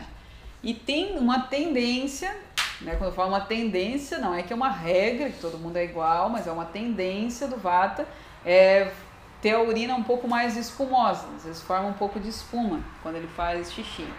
É, o pita, por ele tomar mais líquido, ele vai ter uma urina é, com mais quantidade, então ele vai no banheiro e faz mais xixi, geralmente do que o vata, mas vai ser uma urina com uma cor mais dourada, assim, mais amarelada, né? E o cafa é, é uma urina assim de uma cor às vezes mais turva, às vezes até meio gordurosa, mais esbranquiçada. É, e a gente consegue, eu consigo observar, como eu observo bastante, eu consigo perceber na minha urina, principalmente, é, como que foi a minha alimentação, né? Então, se eu tive uma alimentação desregulada, é, vamos supor que eu, ah, sei lá, fui ali no, no cantinho da massa, né? um monte de pizza com queijo, nhoque com queijo, tudo e tal. Já estava um dia com esses atributos, um dia pesado, frio e úmido. Eu já percebo a minha urina ficando de um jeito mais denso, né? Ela já adquire uma coloração mais esbranquiçada, tá? Depois da urina, sono, sono, tá? O cafa, o que, vocês acham? Ele adora um soninho, né? Adora uma função soneca, dormir um pouquinho mais. É... O cafa, geralmente, ele vai precisar de uma média de 6 a 8 horas de sono por noite. É aquele tempo que ele sente que tá ok, que é bom para ele. Ele vai ter muita dificuldade para acordar, ele tem um sono mais pesado. Aquela pessoa mesmo que toca o despertador às vezes não acorda, é, mil vezes na função soneca, fica enrolando, e aí ele vai adorar ter na cama dele, porque ele gosta tudo de qualidade, assim, café, né? Então tem um travesseiro lá, pena de ganso, assim, que é travesseiro que tu bota a mão afunda, não tem? Afunda a mão. Cobertor quentinho da avó, assim, coisas bem apegadas, né? Então é encher de coberta, o gato junto na cama, aquela coisa assim toda. É bem cafa isso, né? Que ele gosta disso. Então ele vai ter um sono mais pesado. É muito difícil ele acordar à noite. É, o pita já é legal ali para ele, 6 horas, 5, 6 horas de sono já tá legal. Ele não enrola muito na cama, ele toca o despertador, ele já tem uma energia para levantar, é, não gosta de ficar perdendo tempo, né? O Pita ele não gosta de perder tempo, então vai ficar dormindo, às vezes ele acha que é perda de tempo, então ele gosta de acordar, aproveitar o dia. Ele tem um sono mais leve, mas é um sono mais. Né, um sono não é tão pesado quanto o café, é um sono mais leve, mas é um sono contínuo. Então ele não acorda também muito durante a noite, tá? É, o Vata não, já tem um sono mais leve, são aquelas pessoas que vão ter uma tendência a ter insônia e geralmente ele acorda à noite e às vezes para fazer xixi, porque como ele faz xixi várias vezes ao dia, às vezes pouca quantidade, ele acorda e pessoa, ah, não consigo dormir, né? É, então esse seria o sono do Vata, tá? que mais? Rotina, né? Seria a última. Então a rotina do CAFO, como eu falei antes, ele é aquele que gosta de instabilidade. Então uma rotina já que eu sei como vai ser o meu dia.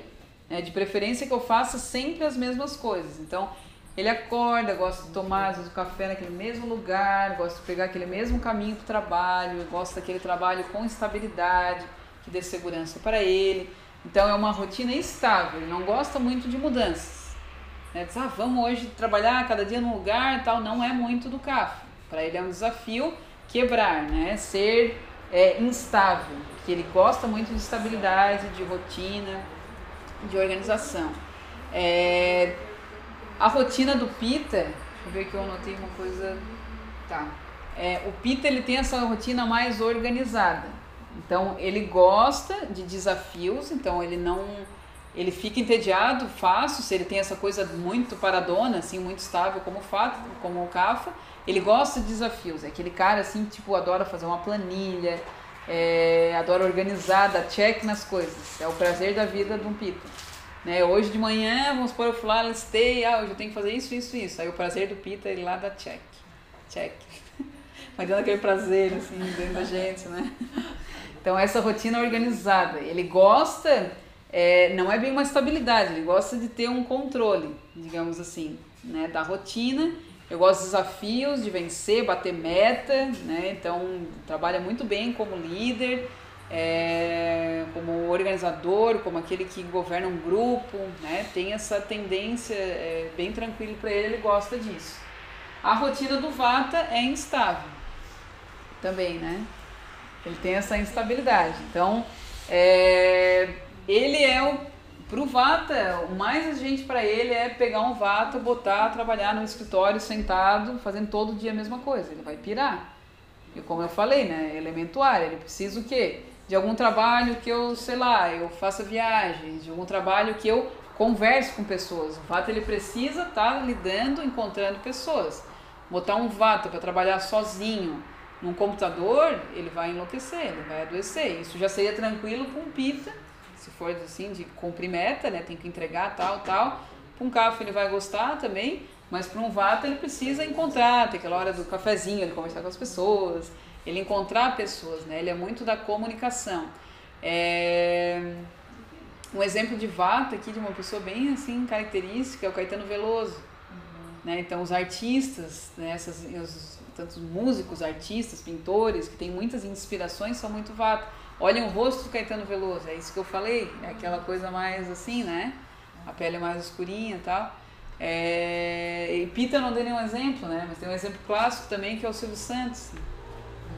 Total, assim, proativo, líder vermelho, né? Eu acho que ele é pita cafo, mas ele tem um pita bem forte, assim.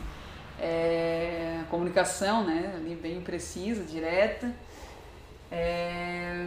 Que mais? Da rotina, eu acho que seria isso.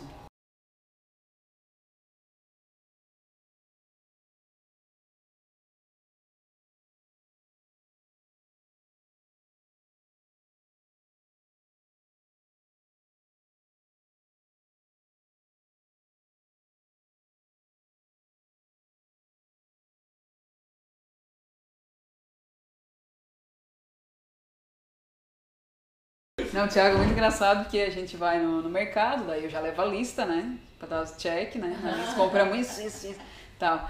Aí, pá, vamos no mercado, tu já sabe o que tu quer. O Cafa, ele é muito direto, assim, ele sabe o que ele quer. O Pita, ele tem determinação, tem foco, então, pá, vamos no mercado e tal. Aí o VATA é a comunicação social, relações públicas, né? Aí a gente entra no mercado, o Thiago começa de político, né? Conhecendo todo mundo. Aí eu vou, né? Eu sigo e tal, às vezes eu faço todas as compras, vou lá o Thiago tá lá ainda. Eu só olho de longe, ele tá. pá, pá, pá, pá. Porque isso é da natureza. Então, o que, que o Ayurveda ele é tão apaixonante? Se eu não tenho conhecimento disso, a gente vai viver o quê? Discutindo. Porque eu vou dizer, por que, que tu não é como eu sou? Ou ele vai dizer, por que, que tu não é como eu sou? Por que tu não para e fica conversando? Eu vou ficar dizendo, por que, que a gente não vai fazer as compras? Não, eu, eu tenho consciência da natureza dele, eu tenho consciência da minha, tá tudo certo, né? É, e isso em tudo na vida.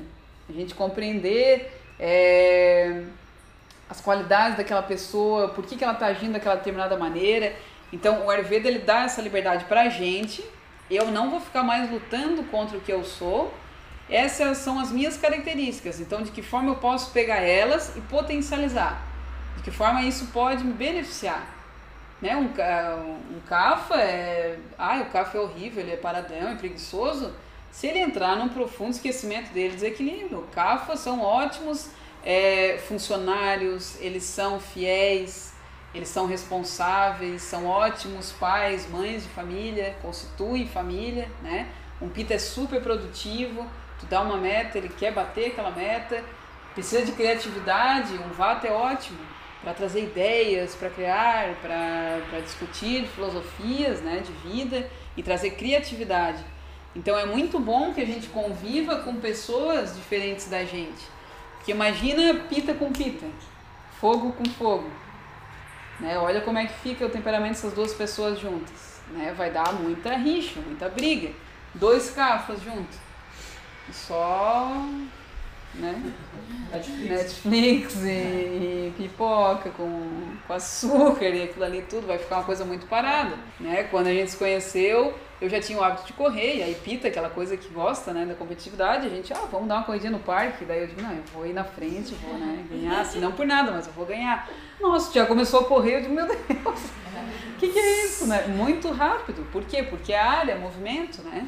É então, imagina, né, aquilo que eu estava dando de exemplo, um cafa com cafa, convivendo, pita com pita, vata com vata. Um daqui a pouco não lembra mais nem o nome do outro. Né? Não lembra, ah, tem que fazer pagar conta de luz, meu Deus do céu, esqueci. O outro também, não paguei internet e tal. É, então é muito bom que a gente conviva é, com pessoas diferentes. Porque lembra que todo mundo é um professor, então eu vou aprendendo. Eu exercito muito no meu dia a dia a paciência né? O que vocês acham que eu faço yoga? Porque eu tenho pouca paciência com pessoas lentas. Porque eu acho que tem que acompanhar o meu ritmo. Então imagina se eu passo a vida assim. O que acontece com um pita que está ali, que acha que ninguém é bom, que ninguém funciona, que ninguém acompanha ele, esse cara vai infartar uma hora. Ele vai ter gastrite, né? Porque ele aumentou demais o fogo, né? É, então a Ayurveda dá essa beleza de eu me perceber, ok, eu tenho isso como característica, como é que eu posso potencializar? O outro, ele pode ser semelhante ou pode ser completamente diferente, eu vou também ter uma compaixão com o outro. É o ritmo dele, entendeu? Ele não consegue me acompanhar numa caminhada, andar tão rápido, é o ritmo dele. Ele está lá na frente, já foi, ninguém mais viu, também é o ritmo dele, certo? É, então a gente ir percebendo isso e encontrando um equilíbrio na nossa vida e do outro, tá? Do que, que adianta a gente saber isso, né? Eu me autoconhecer, isso que eu falei, e eu buscar viver em equilíbrio com isso que eu sou. Então, voltar a perceber a minha origem, né? Quando eu tô, lembra quando eu tô em harmonia com meu dosha prakriti, meu dosha raiz, eu tô em equilíbrio. Então, meu sistema funciona bem, eu tenho saúde, é, eu faço atividades que são de acordo com os meus gostos reais, com aquilo que é a minha origem, né? É, então, como que a gente pode se equilibrar dentro de cada biotipo? Tá? Eu vou falando um pouquinho geral agora de cada um. É, quem é que falou no início, que acho que foi tu, que falou da alimentação, que é um dos pilares, né? Do Ayurveda, acho que foi tu que comentou. Então, para o Ayurveda, a gente tem três pilares principais, que é o que eles dizem a gente entrando em equilíbrio com esses três pilares, a gente é capaz de viver 120 anos. Né? Então, os três pilares são a alimentação, o sono e o sexo. Né? Então, esses três pilares em equilíbrio na minha vida determina a qualidade da minha vida e da minha saúde. Então, como que está a minha alimentação, como que está a qualidade do meu sono, como que está a minha atividade sexual. Né? Isso fala muito como que está a minha vida. Então, para um CAFA, a gente já falou bastante, qual seria a principal forma de equilíbrio dele? Como que ele se equilibra naquilo que ele é? Através de movimento, estímulo. Então, ele está sempre se estimulando, seja com novos conhecimentos, novos estudos, novas amizades, conhecer pessoas novas, ir em lugares diferentes, sair um pouco daquele tradicional dele, né? Eu vou tirar férias em um outro lugar, vou pegar um outro caminho para casa. É dentro da alimentação, como que um CAFA se equilibra. O que que aqui poderia agravar mais ele? O que, que poderia levar ele para um estado de maior desequilíbrio? Aquele exemplo que eu dei antes. Pratos muito pesados, né? Observe aqui as características dele. Então, tudo aquilo que é pesado, frio e úmido, por exemplo, um macarrão com queijo, um nhoque com queijo, com queijo, com queijo, é, as batatas, as raízes, tudo aquilo que é da terra vai aumentar CAF. Faz sentido isso? Então tudo que tem essas características, pesado, frio e úmido, vai agravar, vai aumentar CAF. Então se eu acordo, né, o Ayurveda é um convite à autoobservação constante. Eu acordo, ah, acordei, eu até deu, falei, eu não, gravei um stories na, na semana passada, a gente fez um encontro lá em casa com os amigos nossos e eu disse, ah, vamos fazer um cachorro quente. Fazia um tempão que eu não fazia. Fiz um cachorro quente de cenoura. É, fica bem gostoso. Né? E aí eu digo, ah, vamos comer pão. Meu cachorro quente é pão de cachorro quente. Aí comprei uma maionese vegana, mais mostarda, ketchup, batata palha, um cachorro quente, só não tinha salsicha, né? Não é algo que faz parte normalmente da minha dieta. Eu não como normalmente pão, assim, branco ali, batata palha, maionese e tal. É, no outro dia, como é que eu acordei? Eu já acordei sentindo meu nariz um pouco entupido, então já um pouquinho de formação de moco. Me olhei no espelho, eu tava assim, essa região aqui, o olho um pouquinho mais inchado, parecia que eu tava um pouquinho mais inchada. O meu xixi já tava mais esbranquiçado. É, fui olhar a minha língua, totalmente branca. Né? O que, que é a nossa língua? É um microsistema dentro de um macrosistema. Né? O meu olho, minha língua, minha mão, minha orelha, o pé, isso tudo são microsistemas dentro de um macrosistema que eu sou. Então, olhar o cocô, que eu falei para vocês, xixi, como é que é o meu suor, isso tudo vai, são formas de comunicação com o corpo. Então, a língua é uma comunicação mais imediata. Eu comi um negócio hoje que não, eu sei que não é tão legal, no outro dia de manhã eu vou acordar, pode ver a língua, ela vai ter uma, uma camada que a gente chama de saburra, que é como se assim o nosso corpo, enquanto a gente dorme, ele está ali fazendo uma faxina, né? Quando a gente dorme é onde acontecem as principais produções ali metabólicas, né, endócrinas. Então, ele faz essa limpeza geral. Se ele tem muita coisa para limpar, ele precisa eliminar isso de alguma forma, né? Que nem a gente começa a varrer, começa a varrer essa sala, vai juntando poeira, tem que recolher a poeira, jogar no lixo, jogar na terra. Então, o nosso corpo também precisa fazer essas limpezas diárias. É, então, eu acordar e olhar a minha língua e perceber as características da língua vai dizendo muito sobre a saúde do nosso corpo. Então, qual seria o ideal de uma língua com aspecto saudável? Eu olho ela no espelho, ela tem uma coloração rosada, ela tem um tamanho mediano, não está uma língua muito inchada, é, ela é lisa, com as bordas lisas, ela não tem marca de dente, né? É uma língua, principalmente a coloração, ela é mais vermelhinha, assim, mais rosa. Se eu olho a língua e ela tá branca, principalmente na parte de trás da língua, que é a região dos intestinos, é porque o meu corpo está precisando eliminar muita toxina. Então, o que, que é uma prática que o Ayurveda recomenda que a gente faça todo dia pela manhã? Primeira coisa da manhã, acordo, vou lá no espelho, olho a minha língua. Se tem saburra, eu vou raspar a língua. Pode ser com um raspador, vocês encontram, acho isso em farmácia. O ideal é um de, de inox ou de cobre, mas às vezes né, tem de plástico. E se eu não tenho isso, ah, não quero comprar um raspador, usa uma colher. Mas daí deixa a colher pra, só para isso. Né? Já deixa lá no banheiro, se ninguém é obrigado, né? É, deixa a colher lá no banheiro, vou raspar, não raspar para acabar com, com as papilas, né? Raspa de forma suave, porque a gente precisa todo dia fazer essa limpeza. Né, né? Raspar a língua para retirar essa burra. É, o que mais que o Ayurveda recomenda ao acordar? Raspei a minha língua antes de qualquer coisa, de tomar água, porque pô, nosso corpo teve todo aquele trabalho de fazer uma faxina. Né? Ele eliminou, eu vou lá e tomo água. Né? Então eu volto a engolir aquilo, né? Eu já atendi pessoas, ai que nojo, vou olhar minha língua, tem aquilo ali. Tu tá convivendo com aquilo dentro da boca, entendeu? Vai ter nojo do quê, né? Ah, tem nojo de tirar essa burra. Tá, mas daí fica na, grudada na língua, né? Que não adianta muito. Então vou lá, raspei minha língua. O ideal seria a gente ter todo o processo de evacuação, xixi, é, práticas físicas pela manhã, porque é quando o organismo está mais presente para poder eliminar isso. Não vai dar tempo de a gente falar aqui hoje, mas é, o dia tem também a predominância dos doxas. Cada hora do dia tem um doxa, cada fase da vida tem um doxa, cada estação tem um doxa. Então é sempre o micro do macro, né? Como acontece no micro, acontece no macro. Se acontece no meu corpo, acontece na natureza também. É, tá. Voltando então para o CAFA, né? Esse CAFA foi lá. Esse dia que eu acordei ali, tá, com, é, comi um cachorro quente, acordei já sentindo o meu corpo. Ele foi o que? Ele acumulou o CAFA. Comi pão, comi batata, comi gordura. E fiquei ali, a gente tomou vinho também, e aí fui dormir. Né? No outro dia acordei sentindo no meu corpo. É, por ter essa percepção do corpo, o que, que eu fiz? Tomei uma água morna com limão, que eu gosto de tomar todas as manhãs, e fui fazer uma atividade física.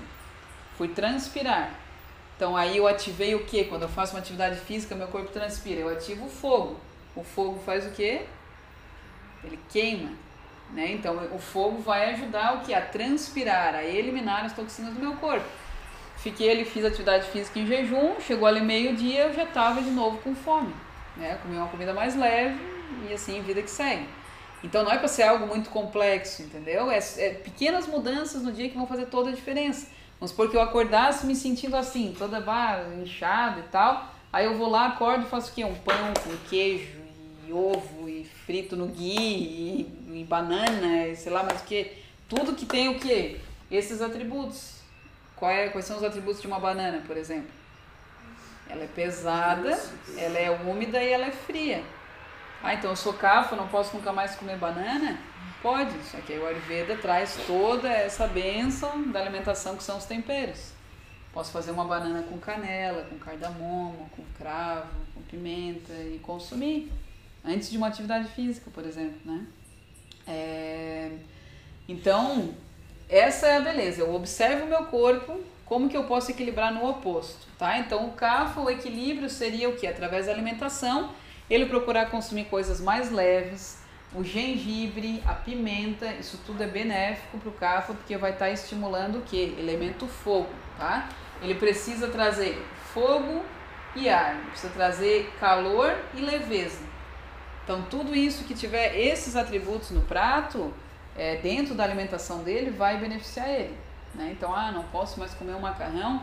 Pode, mas coloca, talvez como macarrão de arroz, né? coloca uma pimenta, um molho branco, come junto com uma salada crua, que é leve, uma rúcula, alface, vai encontrando equilíbrio. Não faz todas as refeições com os mesmos atributos, né? vai dosando, é, contando esse equilíbrio na alimentação.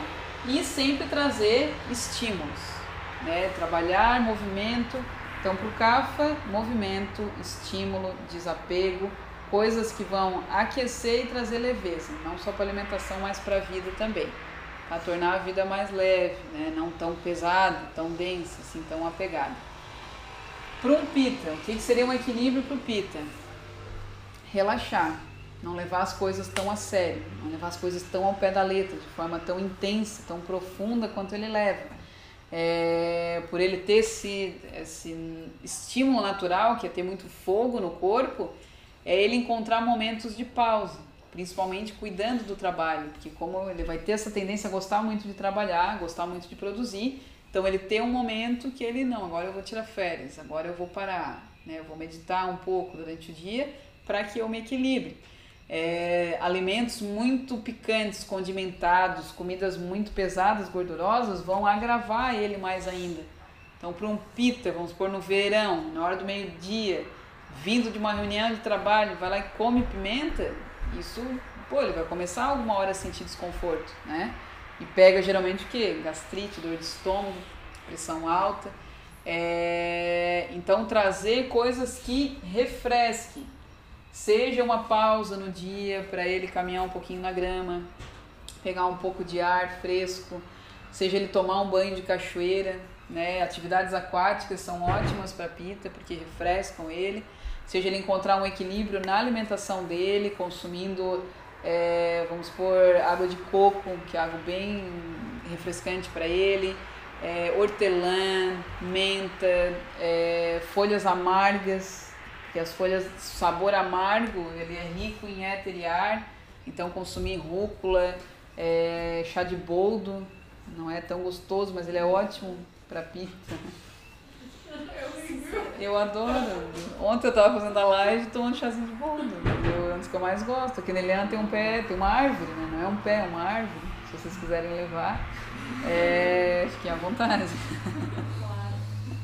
Mas o que, que é bom pro Pita? É tudo isso que vai trazer éter e ar, então que vai trazer leveza para ele, né? Levar a vida mais leve, não levar as coisas tão a sério, ter essa esse relaxar mesmo na rotina, tá?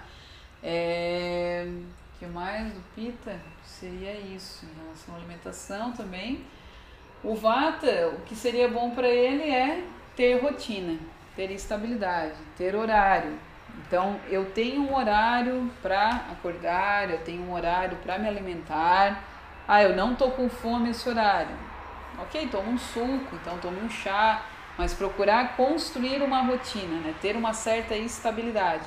Então, como ele é muito éter e ar, é, às vezes ele vai ter essa atração por essas coisas mais leves, né? Eu tenho uma tia que é super vata, a alimentação, a base da alimentação dela é o quê? Bolacha de água, sal e café. Então ela tá o quê? Cada vez mais perdendo peso, a pele dela tá ficando cada vez mais seca e é visível que é o que falta nutrição para aquele corpo, né? Então o Vata, além dessa instabilidade, ele tá trazendo o elemento terra. Então caminhar descalço na grama, é, comer raízes, algo, coisas que ancoram, aterram ele é, o gengibre é ótimo para vata, por quê? Vamos ver. Quem adivinha? Porque com o gengibre, a raiz, o gengibre mesmo, ele é ótimo para vata. O vata é leve, frio e seco. Quais são as características do gengibre? É pesado, pesado, é denso e quente. Ele é quente e ele é ele tem o líquido, né? Então ele é mais úmido. Tá? Então essa é a linha do, de raciocínio, geralmente. É, um vata pega vai comer um pratão de só salada crua, ele vai ter a tendência a desequilibrar um pouco mais. Ah, então eu não posso comer? Pode, mas coloca um azeite de oliva em cima, talvez picar algumas castanhas, né? É, para que ele encontre esse equilíbrio. Mas seria muito bom para ele comer coisas um pouco mais, alimentos mais consistentes, né? Algo é arroz, então purê de batata, legumes, coisas mais da terra, né? e ele ter essa estabilidade no dia a dia dele. É, eu ia falar uma coisa aqui. Ah, pro Vata é muito bom que ele, é, como ele tem essa estrutura mais, é, mais frágil, às vezes a pele mais seca, é muito bom para ele receber toque, então receber massagem, ou fazer automassagem, ou receber a massagem de alguém. Porque o Ayurveda, ele tem infinitas linhas, né? Muitas coisas. Quando eu terminei a minha formação de Ayurveda, eu falei para minha professora, eu disse, nossa, e agora por, por onde que a gente começa? Porque é tanta informação, é tanto conhecimento e parece que ao mesmo tempo tu não sabe nada, tem tanta coisa para aprender ainda. E aí ela me disse uma coisa, ela disse, imagina que tu entrou dentro de uma bolha, que é, é, é gigante, é do tamanho do universo inteiro. Então tu entrou na bolha, e aí tu olha dentro dessa bolha, tem muita coisa ali. Né? Então, esse é o mundo do Ayurveda. Tem muita coisa. Tem a linha do Ayurveda da alimentação, da rotina, das massagens, dos mantras, de pedras. Então, tem muita coisa, né? Então existe essa linha dentro do Ayurveda que, são a, que é a massagem ayurvédica, diferente de uma massagem tradicional, que às vezes é com creme, a massagem ayurvédica ela é com óleo, geralmente morno. A Eliana faz esse tipo de massagem e um óleo adequado para o teu biotipo, né? então para o teu dosha. Qual seria um bom óleo para vocês estarem, quem se identificou com cada dosha, né? Para estar tá fazendo em casa uma automassagem, né? Fazer uma oleação mesmo no corpo. Para vata seria ótimo um óleo de gergelim, porque o gergelim ele é mais pesado, denso, principalmente nesses dias frios, né? Para o vata é ótimo ele colocar assim, até para qualquer um de nós. Eu tô num momento muito ansioso da minha vida, com muito movimento, muita atividade Coloca um pouquinho de óleo de gergelim na cabeça e faz uma massagem no topo da cabeça, dá algumas batidinhas para que a gente aterre, né? Traga para cá, né? Então, para o Vata seria ótimo, óleo de gergelim. Para o Pita, é, óleo de coco, óleo de semente de uva, que são óleos mais frios, mais leves, né? Vão ajudar ele bastante. Óleo de girassol também. E para o Kapha, é, óleo de girassol, mas se ele tiver num desequilíbrio, nenhum tipo de óleo. Né? A massagem, às vezes, no café é feita com um pó. Não é a coisa mais gostosa do mundo, mas é, é uma esfoliação, porque precisa o que? Secar, precisa drenar aquela água dele, né? Vai encher um café de óleo, né? Ele vai adorar, né? Ali quentinho, gostoso e tal. É, mas às vezes é feito mesmo com um pó. É, tem uma, uma prática que a gente passa farinha de grão de bico Pode até passar o óleo, mas depois passa a farinha de grande bico, que é astringente, né? Ela puxa o óleo. É, fica empanado, né? É. Só ir pra frigideira. É, então, essa é uma outra linha também, a gente receber oleação ou fazer automassagem. Também é uma das práticas que o Ayurveda sugere para que a gente tenha uma vida longa, né? De saúde e bem-estar.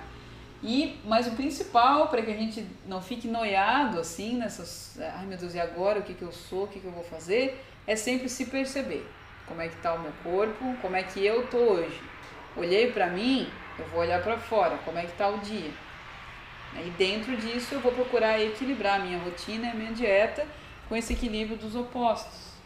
Tá? Então isso seria a base, né? Por que, que o Ayurveda ele, ele é ele sempre sugere que seja assim mesmo, simples, prático, acessível, porque o Ayurveda ele é essa medicina antiga de 5 mil anos, mas quando a Índia foi invadida pelos ingleses, eles baniram o Ayurveda das clínicas, dos hospitais, alegando que era bruxaria. Então tiraram isso dos grandes centros, mas os indianos continuaram praticando isso nas suas casas. Então por isso que o Ayurveda se tornou uma medicina tão fácil, tão barata, de, de fácil aplicação no dia a dia. Porque tu pode ali mesmo na tua cozinha, com os teus temperos, com as tuas coisas, e encontrando esse equilíbrio. Porque é importante que seja assim. Se for algo muito complexo, muito distante, muito difícil, a gente não vai fazer. Não adianta. Se eu tiver que mudar toda a minha rotina, fazer mil coisas, eu não vou. A gente estava falando de lavar roupa, né? Eu não vou botar a roupa quarar, não vou ficar fazendo isso, entendeu? A gente quer praticidade e viver bem, né? Então, eu observar isso no meu corpo. Ok, eu estou muito pesado hoje, estou muito letárgico. O que, que eu posso fazer aqui agora? Vou botar uma canela na comida, vou botar um gengibre, uma pimenta. Estou muito aéreo, estou muito vata, vou dar uma caminhadinha ali na terra, né? Comer um aipim, tocar um tambor, sei lá, vou me ancorar. Então esse é o convite, né? A gente encontra esse equilíbrio.